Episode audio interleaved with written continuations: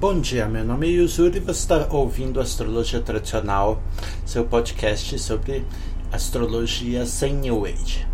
Então, essa semana nós. Uh, bem, é, na verdade, várias semanas atrás nós entrevistamos a Tânia, também conhecida como Bruxa Malvada, e falamos sobre futebol mas teve muitos problemas de conexão e eu só consegui resgatar como meia hora de conteúdo. Então, como tem muita coisa interessante, eu resolvi uh, resgatar. E o resto a gente eu tento fazer então alguns comentários no final dos 30 minutos que sobraram, ok?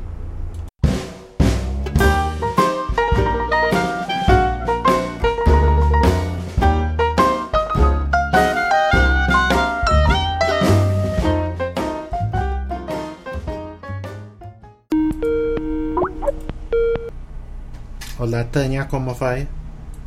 Oi, querido. Tudo bem? Eu acho que está tudo funcionando. Se quiser, a gente pode já começar, tá? Você tem okay. tempo? Como é que está de tempo? Não, tô livre, tô livre. Tá bom, então. Então vamos começar. É... Só um instantinho. É... Bom dia, Tânia, como vai? Bom dia, querido. Então, a Tânia aqui pro. A Tânia é, nos deu o prazer de dar uma entrevista hoje pro nosso blog de astrologia tradicional. Para você ver mais informações sobre astrologia, veja nosso blog em www.astrologiatradicional.com.br. E Tânia, você quer deixar já seu blog ou seu e-mail, alguma coisa? Olha, eu vou deixar o Instagram agora tá? Ah, ok. É Astroapostas tudo junto. Astroapostas tudo junto. Astros, astros, astros. apostas. Uhum. E procura no Instagram. Uhum. Ok. Isso, e, correto. E, e, você fala sobre o que? Sobre as apostas que você vai Não, fazer, lá que gosta? Eu, eu, eu, eu, posto umas, uns palpites para o pessoal ver que funciona. Uhum. E tem Astrologia Apostas, que é um grupo no Facebook. Uhum. Ok. E, e, e, o grupo do Facebook você procura também Astrologia Apostas. Isso, correto. Ok. Uh, então, Tânia, a gente queria falar hoje justamente sobre isso. A Tânia também conhecida como Bruxa Malvada, desde os tempos do Orkut. É, é, Tânia Malvada, o, o, que, que, o que, que a gente podia falar hoje então sobre. É, sobre astrologia do futebol é, é, ou outras formas esportivas. Como é que quais são os primeiros passos que a pessoa precisa saber que, dos potenciais da astrologia neste campo? o que eu posso dizer, uh, é que no tempo, na verdade, quem me deu acesso ao, a uma metodologia de avaliação de partida, tu pode fazer de, de, entre, entre lutadores, qualquer tipo de disputa esportiva, digamos assim. Uhum. Pro vôlei, eu tô no futebol. Uhum. É, pro tênis, foi o Marcos Monteiro. Nós fizemos um trabalho no tempo do Orkut, até foi num grupo, que a gente usou uma metodologia do Fraulein. Uhum. E viemos a nos, a nos encolher, vamos dizer, a nos retrair depois, quando a gente viu que não funcionava muito. Uhum. Não é que não funcionava, mas a estatística era, era assim pequena, entende? O resultado numa amostragem era às vezes abaixo, eu diria assim, até abaixo de 50%. Uhum. Entendeu? E aí a gente, claro, não, não vou te garantir, porque é um, teria que fazer um tempo mais longo, mas a gente não teve grandes resultados, a gente abandonou. Uhum. Eu retomei agora, faz, foi nesse ano, umas pesquisas aí. Voltei a trocar ideia com o Marcos, ele concordou comigo que o método Fraulein não, não tinha a eficácia que a gente tinha de expectativa. Uhum. E acabei encontrando outros caminhos graças aos recursos da astrologia tradicional. Uhum. E usando, vou te dizer, coisas que, eu, que quase estão em desuso. Uhum. Como, por exemplo, outras partes, partindo da parte árabe mais conhecida, que é a parte da fortuna, é, me dei conta assim, que é um caminho que o Fraule indica, só que ele, eu não sei se ele simplificou o que, que é, a coisa tem que ser um pouco mais sofisticada, tem que haver mais investigação. Uhum. Então o caminho é esse. Algumas outras partes árabes eu faço, eu uso de recurso e uso a dodecatemória. Eu tenho que uhum. falar devagar, né? Uhum. É, é, para poder chegar a uma conclusão de vencedor. No, merc no mercado de aposta existe exatamente isso. São mercados. Tem o mercado do, do vencedor, tem de gols, tem os escanteios. São, são igual assim um mercado de ações. Tem uhum. aquele grupo. Uhum. E até consegui, depois buscando aqui, buscando ali, eu consegui me achar também nos escanteios, como chegar aos escanteios. Ah, é? Hum, que interessante. É, não consigo muito bem chegar ao número de gols. Quem é muito bom nisso, até se tu quiser um dia entrevistar, é o Tony Bava ele, ele pela, pela astrologia sideral, ele conseguiu chegar a uma metodologia que ele sabe, por exemplo, se vai haver até dois gols ou acima de dois gols. Hum. Eu sei, mas eu, o meu índice ainda está modesto, digamos assim. Okay. Eu vou mais pelo por esse quem é que ganha e os escanteios. Então vamos começar pelo famoso começo, porque muita gente, a grande maioria das pessoas não entende nada de astrologia e o pior que acha que, que sabe.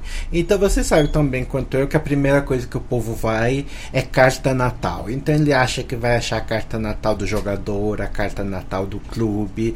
Como é a metodologia basicamente da, de achar resultados de jogos? Tu usa uma coisa chamada astrologia eletiva, uhum. que é o local e o horário da partida. Uhum a partida de futebol, que o pessoal confunde também, Yuzuru, com a horário. E eles sabem que é o, ah, é o horário da partida, eu digo, mas não é horário, horário não é isso. Uhum. E isso do Lotira chama, e o horário chama-se astrologia eletiva. Eles, para eles, eles confundem a horária com a astrologia eletiva. Uhum. E aí eu digo, o time que é da casa, ele ocupa o ascendente. Ou a parte da fortuna é ele. E a partir daí tu faz outra série de interpretações para chegar ao, ao quem vai vencer ou ao possível empate. Ok, então aqui vamos ao primeiro ponto quem popularizou muito isso nos últimos 10, 15 anos foi um astrólogo inglês chamado Fro John Frawley, que até chegou a prever coisas na televisão e ficou famoso por isso. Mas ele, ele, ele primeiro começou com ascendente da como, como a Tânia falou, ascendente da carta do início da partida pro é, o, o ascendente era o time da casa. Depois ele mudou para o ascendente ao time favorito. Qual é então, Correto. então que você fica? Qual é que você então definiu que é a melhor? Não, é sempre o time da casa. Sempre se, o time da casa. Se ocorrer de ambos os os, estarem jogando os fora. times uhum. estarem fora de casa, né? Os dois que uhum. existe o que a gente chama de campo neutro, uhum. aí sim, com Fraulein, tu atribui ao ascendente ou a lote da fortuna uhum. o time favorito. Só que o Fraulein tinha uma particularidade que também ele dificultou a gente de interpretar, que era a seguinte particularidade: tu tinha que pegar e, e ver, porque ele, ele achava que tu precisava pegar o horário do chute e isso cria um problema, porque aí tu tem que abrir correndo o mapa, concorda comigo? Ficar de olho no chute, que às vezes tu não consegue pegar a hora do chute e sair pegando. Foi eu... aí depois que eu fui aperfeiçoando eu uso o horário da partida e funciona bem. Às vezes ela atrasa um pouquinho, uhum. mas aquele mapa funciona bem. Eu acho que ele deve ter abandonado isso, porque eu nunca mais ouvi ele falar sobre isso, não. Ah, ele deve ter tá. abandonado. Tá. Posso, posso fazer um comentário? Eu, como eu também tive, obviamente, o mesmo problema, eu, eu também, na verdade, sigo o mesmo método. Para mim, o time, ao invés do chamado time favorito, favorito não pelo que a gente gosta, mas pelo, pelas apostas ou, ou qualquer Isso, outro sistema. Isso. É, eu também prefiro pegar o ascendente, o time da casa. com exceção, no meu caso, eu faço exceção. Quando realmente tem um time favorito, que é aquele tipo Manchester ou sei lá quem versus. Sim, o Crystal Palace, que É. são super times, eu entendi. versus Zé Ninguém. Daí eu pego a casa 10 mesmo. E, e, e além de pegar a casa 10, eu também parto do princípio de que só Deus baixando que o favorito vai perder. Precisa ter trompetas do céu para me convencer de que o favorito vai Ah, perder. eu, Então, ah, eu, eu- então eu uso também esse critério. Você não basta você ter alguma coisa assim. Você tem que me tem que estar tudo muito ruim para alguém me convencer de que o favorito vai perder. Eu Ah, é esse- bem colocado. Eu concordo plenamente contigo. Uhum. Então continuando. Gostei do- da expressão trompetas do céu, é bem isso. Ah, bem. E, e daí a parte da fortuna, que é uma parte árabe, você usa para representar o time da casa. Então quem Correto. ficaria Qual e seria a uma parte equivalente? o Marcos às vezes aí, o Marcos Monteiro às vezes ainda usa o mapa, dá uma olhadinha, de vez em quando ele diz que dá uma olhada. Ele, aí eu vou te dizer os métodos diferentes. Ele não faz a inversão em mapa noturno. Uhum. Eu faço a inversão da fórmula para mapa noturno. Dizer, Uhum. Cada um vai descobrindo o seu caminho, né? Uhum. Cada astrólogo vai se refinando o estudo e vai descobrindo o seu próprio caminho. Uhum, ok. E se a parte da fortuna, eu eu sempre pensei na parte da fortuna como prêmio. Então, independentemente dos dois times. Mas se você está colocando a fortuna como do time da casa, quem é que representaria então o time A, a oposto? casa 7 derivada da parte da fortuna. O que seria o que? A oposição à fortuna ou você Isso. recalcula? Isso, oposição opo- à fortuna, correto. Ah, ok. Seria a É a casa 7 derivada da fortuna. Ok. E você usa então o regente de fortuna e antifortuna ou você está vendo o aspecto com o? Uso regente, fortuna de fortuna, olho o detecatemória, olha, as- é, olha, para te assim ser bem com toda a franqueza para analisar direitinho, que às vezes a gente mesmo quer ter pressa, eu demoro, eu já eu já contabilizei meu tempo, eu levo cerca de 25 minutos para fazer. Vou dizer por quê? Porque assim, a dodecatemória, eu não sei se o meu programa não calcula, eu calculo à mão. Ah, o Mori nos calcula. Ah, tá. E aí eu ponho tudo num papel, assim, uma ordem, porque eu olho, eu faço uns. Aí eu ponho as triplicidades, Uhum. ponho a detecotemória, ponho os regentes, faço uma, uma exposição no papel para eu poder visualizar. Eu visualizo o mapa no- na tela do computador, assim, aí tiro uma conclusão da visão que eu chamo no olhômetro, depois eu baixo a cabeça ali. É tudo uma questão de raciocínio, interpretação.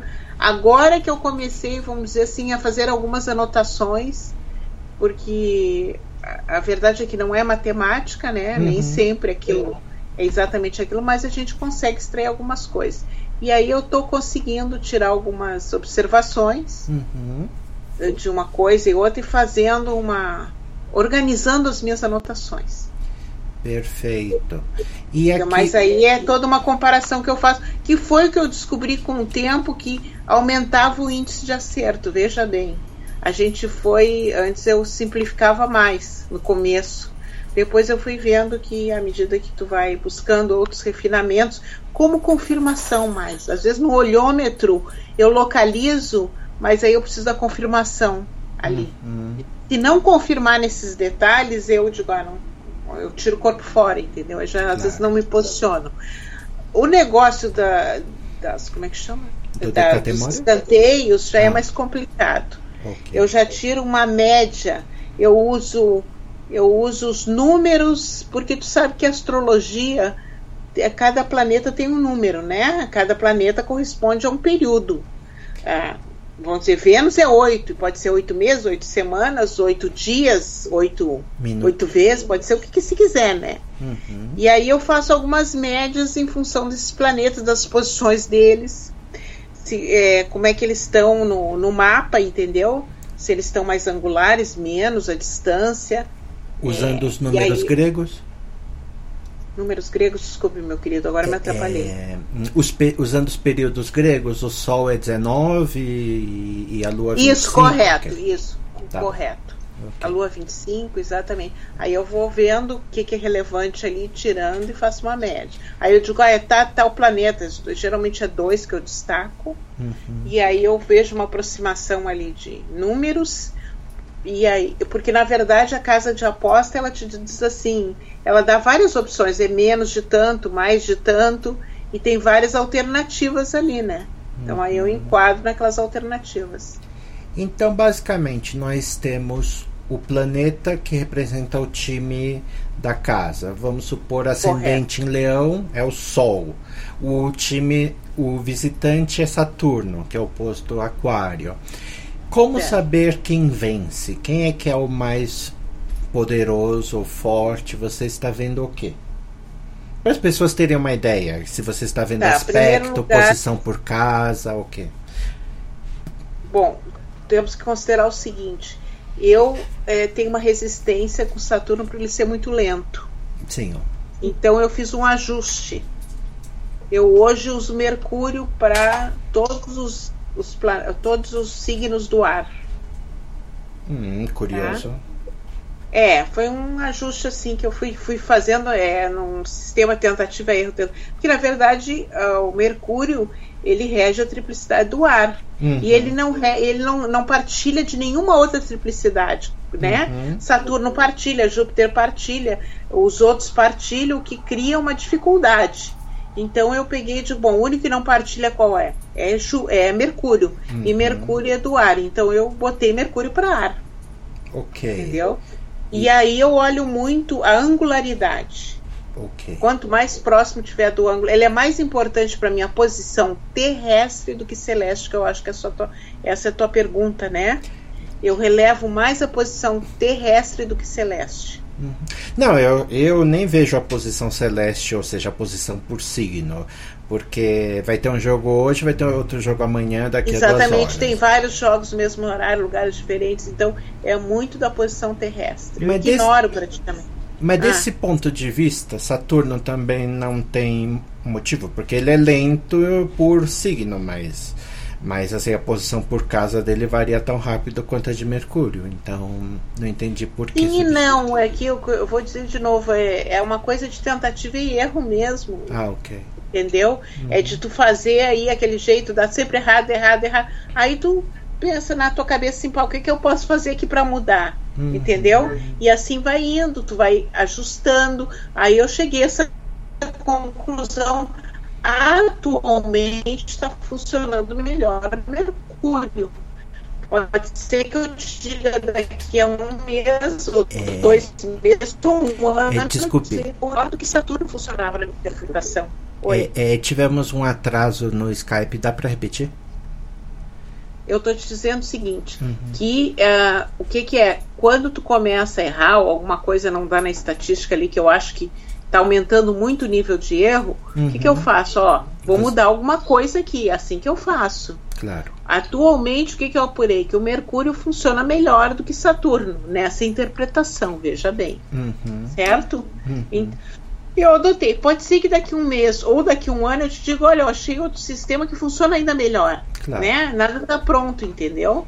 Mas assim, te digo com segurança que hoje, para mim, funciona melhor Mercúrio do que Saturno nessa, nesse tipo de comparação. Claro, a gente não pode. É a limitação dos processos experimentais.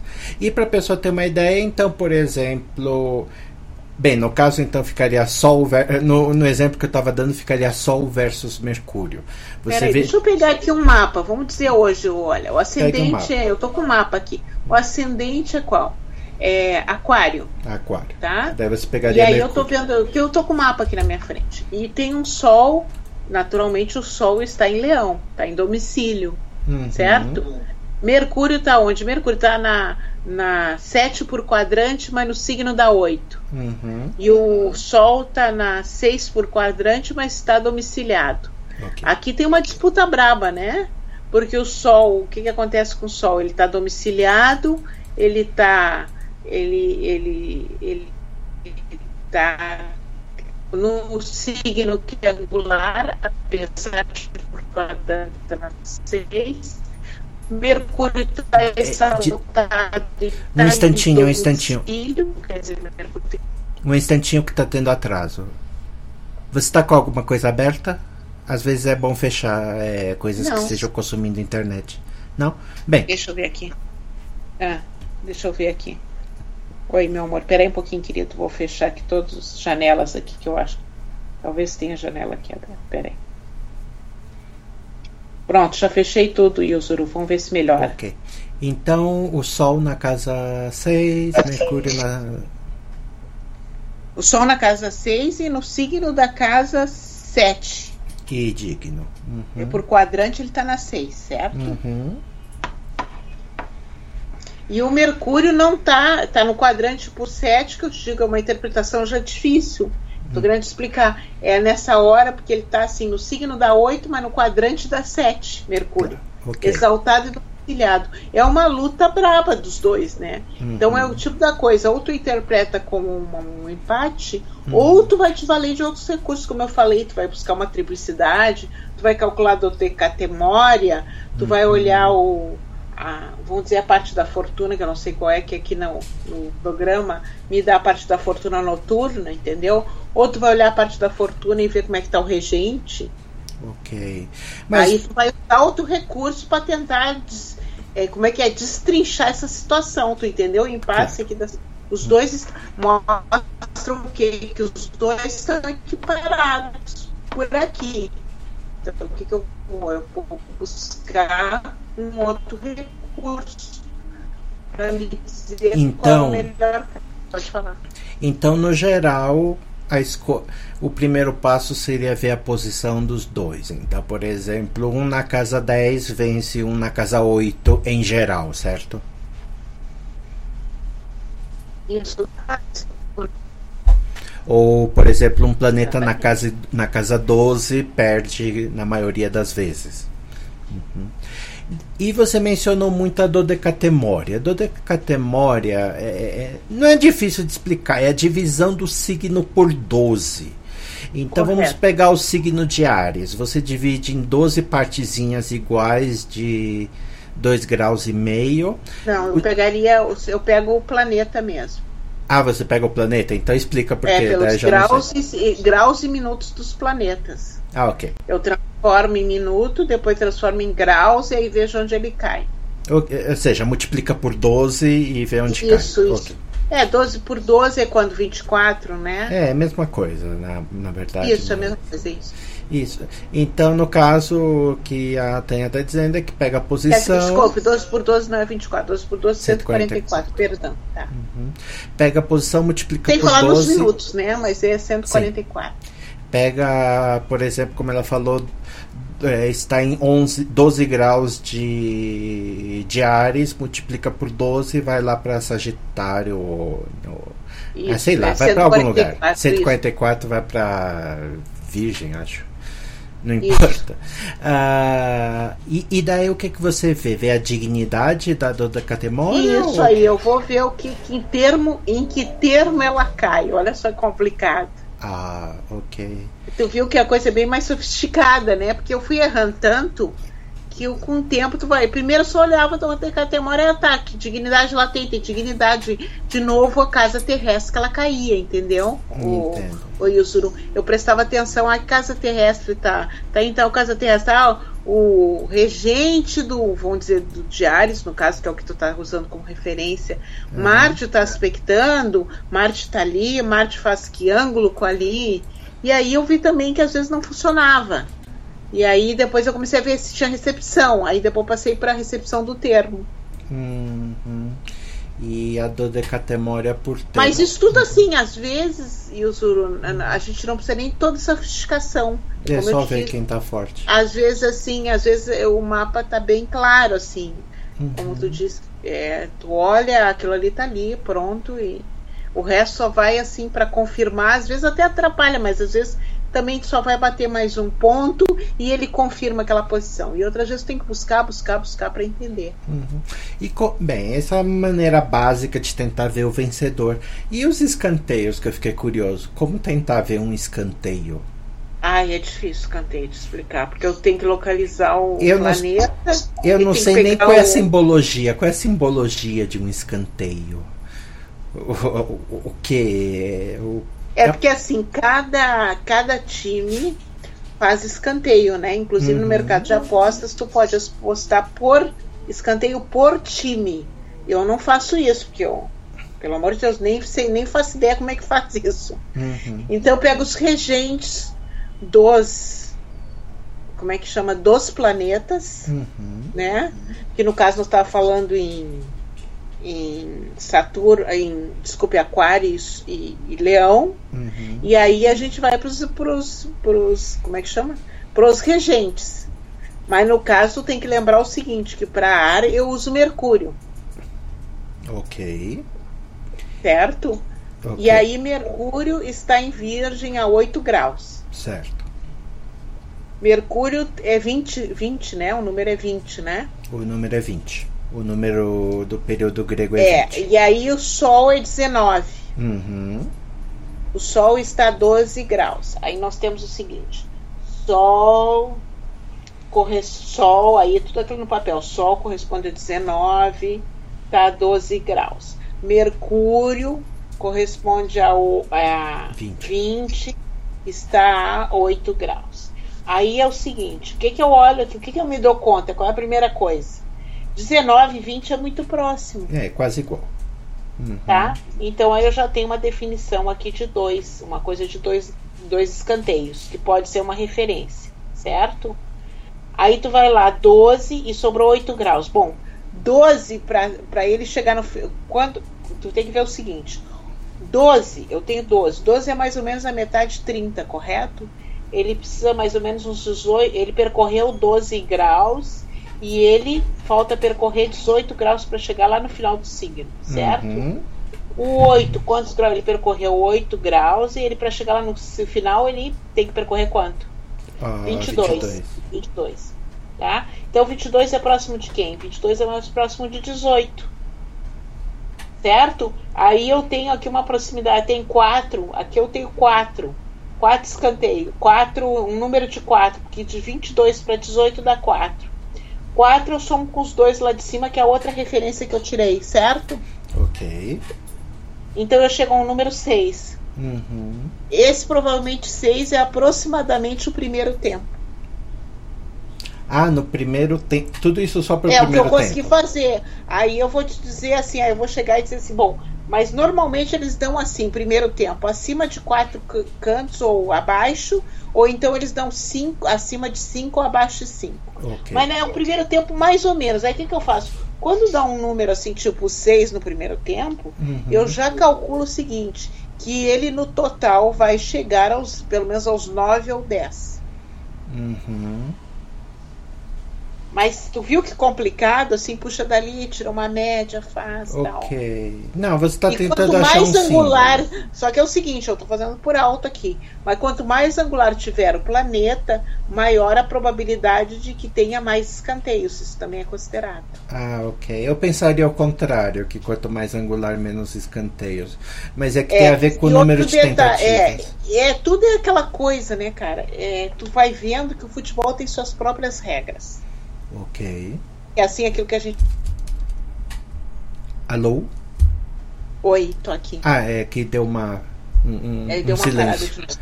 É, às vezes a honra hum, ela é ela é diferente, entendeu? Às hum. vezes até o empate é uma honra para um time que está muito ruim. Claro. Hum. Um time que estava abaixo lá, entendeu? Certo, um time da segunda, terceira divisão Isso, competindo dá, com um famoso. Um ralé com um time grande, se ele conseguir empatar é uma honra. Uhum. É, gol, você falou que não é muito a sua área, mas você tem alguma. Você tenta fazer um pouco, se vai ser. Usei um tempo a. Usei um tempo a harmônica, que eu acho que não é da astrologia tradicional, se não me engano. É parecido com a do Decatemória, mas não é bem. É uma coisa já. Porque eles jogam o ângulo sempre para Ares e daí multiplica. Ou seja, por exemplo, peixes vira uma coisa gigantesca. Aí eu pego e vou fazendo a volta no zodíaco, uhum. né? Até chegar a harmônica. Aí chega um novo, a um novo ascendente, correto? Ok. Aí a partir daquele ascendente eu faço um cálculo da nova da nova parte da fortuna. Uhum. E aí, da parte da fortuna, eu uso a derivada da no, que é a, deri, a casa 9 derivada. Uhum. Por que a casa 9 derivada? Porque a casa 9 derivada da fortuna é os filhos. De acordo o com o Manilo? seria o filho, o filho que tu gera. Ah.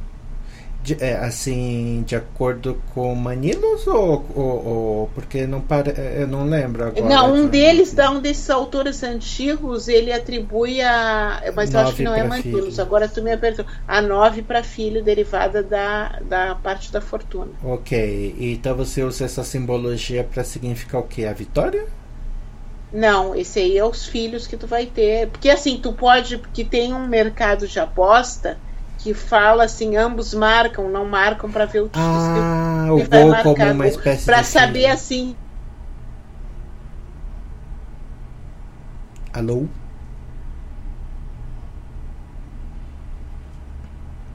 A conexão parece estar meio meio, dan, meio danada, mas ela supostamente continua online. Vamos esperar um pouquinho para ver se ela consegue. Olá. Um, dois, três, testando.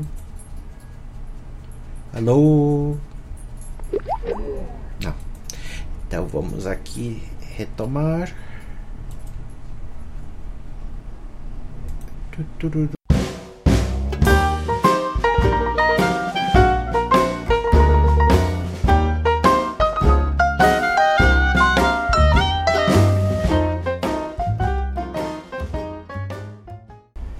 Então aqui foi o final de nossa entrevista quando infelizmente começou a dar pau a internet e tentamos ainda por mais uns sete minutos, mas a gravação ficou irreconhecível e não dava para entender muita coisa.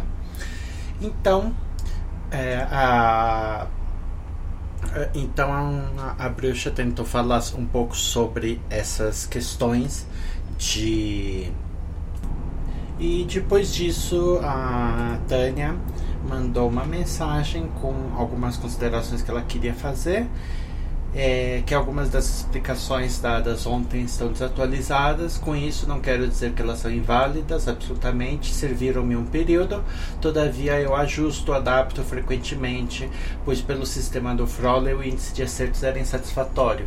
E os estudos e ajustes que fiz demandaram incontáveis horas de acompanhamento de resultados em localidades longínquas do meu conhecimento, nunca será citado em livros ou filmes vistos. Portanto, retorno à minha pesquisa empírica, fazendo uso dos meus conhecimentos de astrologia, registro que até o aspecto configurado repetidamente é um resultado falha, o que tem conformidade com a estatística e as leis da natureza, que reza que uma probabilidade nada mais é que uma probabilidade.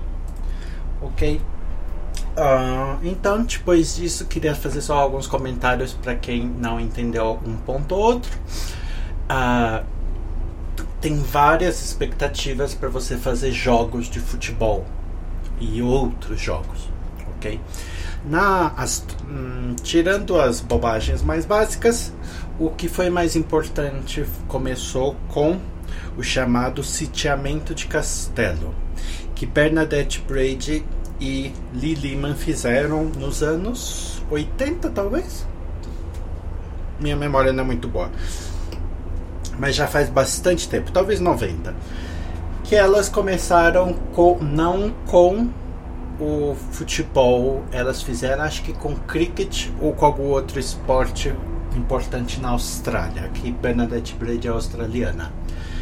Que são jogos uh, longos e que tem como uma estação apenas distanciados. Então elas fizeram um modelo que quiseram matematizar, colocando com muitas tabelas e pontos, etc. Além de ter, hum, eu diria, alguns erros grotescos em na questão empírica versus tradicional, de você não pode simplesmente decretar que o maléfico tira menos pontos, mas quando ele está em exílio ele dá mais pontos. Porque isso é uma questão de aritmética que aprendi na escola, não é uma questão de astrologia. o que vale para um não vale para outro. Mas enfim, tirando esses detalhes, elas tiveram um certo sucesso e o método ficou mais ou menos famoso. Sitiamento de castelo é porque ah, elas pegaram um capítulo de Bonatti que fala sobre sitiamento de castelo. O que é o sitiamento de castelo? Que a gente está muito longe dessa, dessa realidade. Um castelo, como imagina Senhor dos Anéis, o episódio 2, que estão lá em Heaven's Deep ou alguma coisa, e está sendo atacado. Então, basicamente, a ideia do sitiamento de castelo de Bonatti e outros que ele se inspirou foi de que o castelo ele não precisa vencer, ele precisa sobreviver. Ele precisa estar de pé e o, já o time que ataca ele tem que vencer. Obviamente ele pode ficar esperando até o, o, o castelo morrer de fome, mas a falta de suprimentos também afeta o time que ataca, certo? Então a posição defensiva só precisa uh, resistir. E elas usaram isso para o esporte que elas usaram, que eu não, me, não lembro agora se foi o cricket, eu acho que foi Ashes, a Copa Ashes, mas se não foi, não importa. É que dentro desse esporte o, tem uma lógica de o vencedor é aquele que retém o prêmio e o desafiante tem que ganhar o prêmio. Se o desafiante não ganhar o prêmio, automaticamente o vencedor do ano passado continua a ser o rei, ou seja, ele tem ele não precisa ganhar, ele precisa apenas não perder. E essa simetria elas disseram que é uh, muito parecida com o sitiamento de castelo. Uh, o que obviamente levou a certas críticas, uh, que eu citaria Froley, mas bastante gente vi, viu isso, que tem inúmeras situações na vida onde o, digamos assim, o rei ou o desafiado, ele ele não é, é ele não precisa ele não precisa vencer, precisa apenas não ser derrotado. E nem por isso você vai atribuir elas à casa 4, que a casa 4 era a casa que é, Bonatti pega para o castelo. Só que um, um, por exemplo, no boxe, o campeão, que também tem uma situação, é muito mais claro você dar o boxe, o campeão, para casa 10, para o sol, e você dar para o desafiante seja a casa 1 ou a casa 4 ou qualquer outra casa que seja conveniente. Então a ideia é de que só porque a pessoa é uh, vitorioso por default, vitorioso como solução é, automática, isso não tem implicações com a casa 4 e elas estavam sempre usando a casa 4. Liliman explicitamente tem um exemplo horrível no livro dela de astrologia horária, onde num, num, processo contra a prefeitura, que é governo e que por natureza é a casa 10, ela pega e forçosamente, de uma maneira muito forçada, joga na casa 4 só porque ela diz que a prefeitura tende a ganhar. Então é uma explicação muito frágil. Ok, essa é a parte teórica de por que sitiamento de castelo não funciona. A parte prática é que elas fizeram só com, tipo, poucos jogos de uma série, que é a da Ashes. Mas quando vamos para um esporte mais popular, como o futebol, é, nós temos uma é, é vivência totalmente diferente. For, mesmo jogos da Copa do Mundo, tem vários jogos no mesmo dia, no mesmo país, e a carta pode ser minimamente. Uh, tem às vezes diferenças mínimas, tem dois, três jogos começando ao mesmo tempo, mesmo em Copa do Mundo. Eu, eu já contei essa história em algum outro lugar, conto aqui de novo. É, eu e mais uns seis ou sete astrólogos ingleses, nós entramos fiz, é, num site inglês que estava fazendo uma. Hum, tipo um jogo, um jogo de. de é, do tipo bolão, mas sem prêmio que eu saiba. É, de toda a série inglesa. E é impressionante, se pega só a série inglesa, vê como enche o saco de 10 a 20 jogos por um fim de semana de sábado e outros muitas vezes todos começando ao mesmo tempo, todos com cartas que no máximo varia um ou dois graus. Então esse tipo de efeito muito tenebroso. E então, obviamente, o mecanismo da, de sitiamento de castelo não funciona porque ele pega coisas muito como se fossem raras. Então pega o estado do ascendente. O estado do ascendente pouco importa porque ele vai ser igual para todos os jogos. Todos os jogos por duas horas e estamos falando de 20 jogos. E isso sem nem ver, sei lá, a seleção alemã, que provavelmente está tendo mais outros 30 jogos com uma carta que é 10 graus diferente. Então, obviamente, não, não funciona. E, e, apesar de que muita gente defendeu por muito tempo, ah, eu já fiz e funciona, fez uma vez. Vai fazer como a gente, 20 jogos por semana por, eh, por uma temporada inteira, acho que foram seis meses que a gente fez, e ver que o trabalho é bem diferente. Daí algumas possibilidades que foram levantadas ao longo do tempo John Froley, o astrólogo inglês, ele ficou muito famoso porque apareceu na televisão e fez umas predições boas de futebol. Então, o método dele também variou ao longo do tempo. E essa discussão a gente teve com a, com a Tânia, por exemplo, sempre pegando a carta do momento da partida, a questão do primeiro gol totalmente morre comparada com outras coisas, como o fato de que você está com várias cartas ao mesmo tempo e todas já são muito parecidas mesmo. Não é por cinco minutos que a gente vai morrer.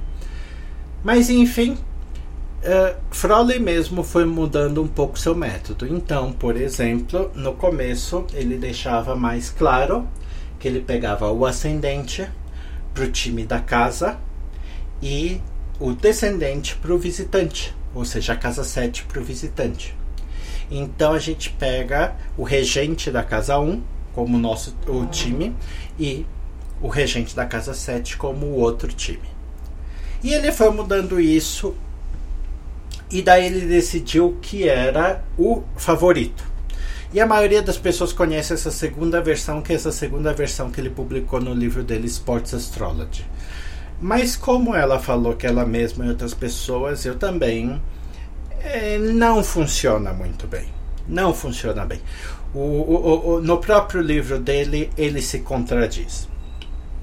É muito mais prático colocar o, o, o time da casa no ascendente. E o favorito? O favorito, como a gente pode ver, o favorito a gente pode ver simplesmente pelas estatísticas. Só que pelas estatísticas dos bookmakers, elas dão o preço relativo de um e outro. E normalmente nestes jogos não vai ter uma grande diferença.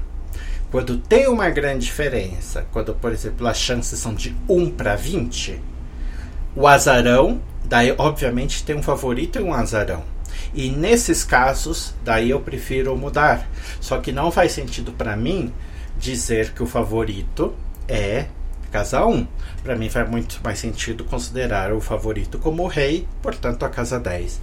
E o e o azarão é, pode ser como casa 4 ou casa 1, caso ele esteja jogando em sua própria em sua própria casa. Então, basicamente assim que eu faço.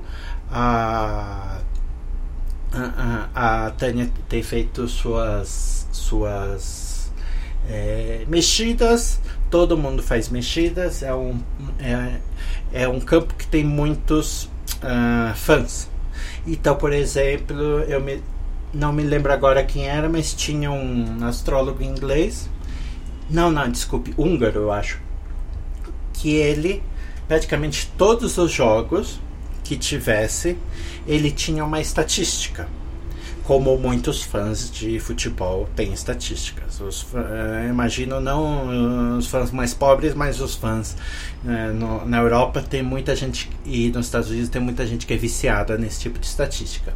Então eles têm as estatísticas de se está jogando obviamente em casa ou fora, se está jogando com, com tal jogador ou sem tal jogador. Então ele tinha suas estatísticas, mas eram como da Lua. Então, Lua vão jogar Manchester United versus. Ah, esqueci o nome do outro, o Arsenal, com a Lua em Virgem. Então, ele tinha todas as porcentagens de quantas vezes Arsenal tinha ganhado com a Lua em Virgem versus quantas vezes Manchester United tinha ganhado com a Lua em Virgem. Então, essas são algumas expectativas. Como uh, interpretar o mapa também tem suas, uh, suas uh, diferenças. Eu uso muito o método do Froley, que você pode ver no livro Sports Astrology, que é basicamente a, o regente da casa 1 e o regente da casa ou o regente da casa 7 que esteja exatamente no ângulo, provavelmente vai mostrar o vencedor. A diferença é que eu não uso os aspectos eh, de lua que ele usa que eu, geralmente eu não vejo lá grande coisa. Eles não vão trazer grande informação, tá certo? Então eu só vejo os aspectos angulares e caso não tenha os aspectos angulares, eu simplesmente digo não sei. Ou não digo nem que seja empate, simplesmente digo que a astrologia não está dando resposta, o que ela mais do que não tem obrigação de dar a resposta para cada jogo de futebol sobre a Terra. E é isso, senhores. Então, até um outro dia. Visitem a página da da Tânia no Facebook ou no Instagram e também nossa página em astrologiatradicional.com.br. Até mais. Tchau, tchau.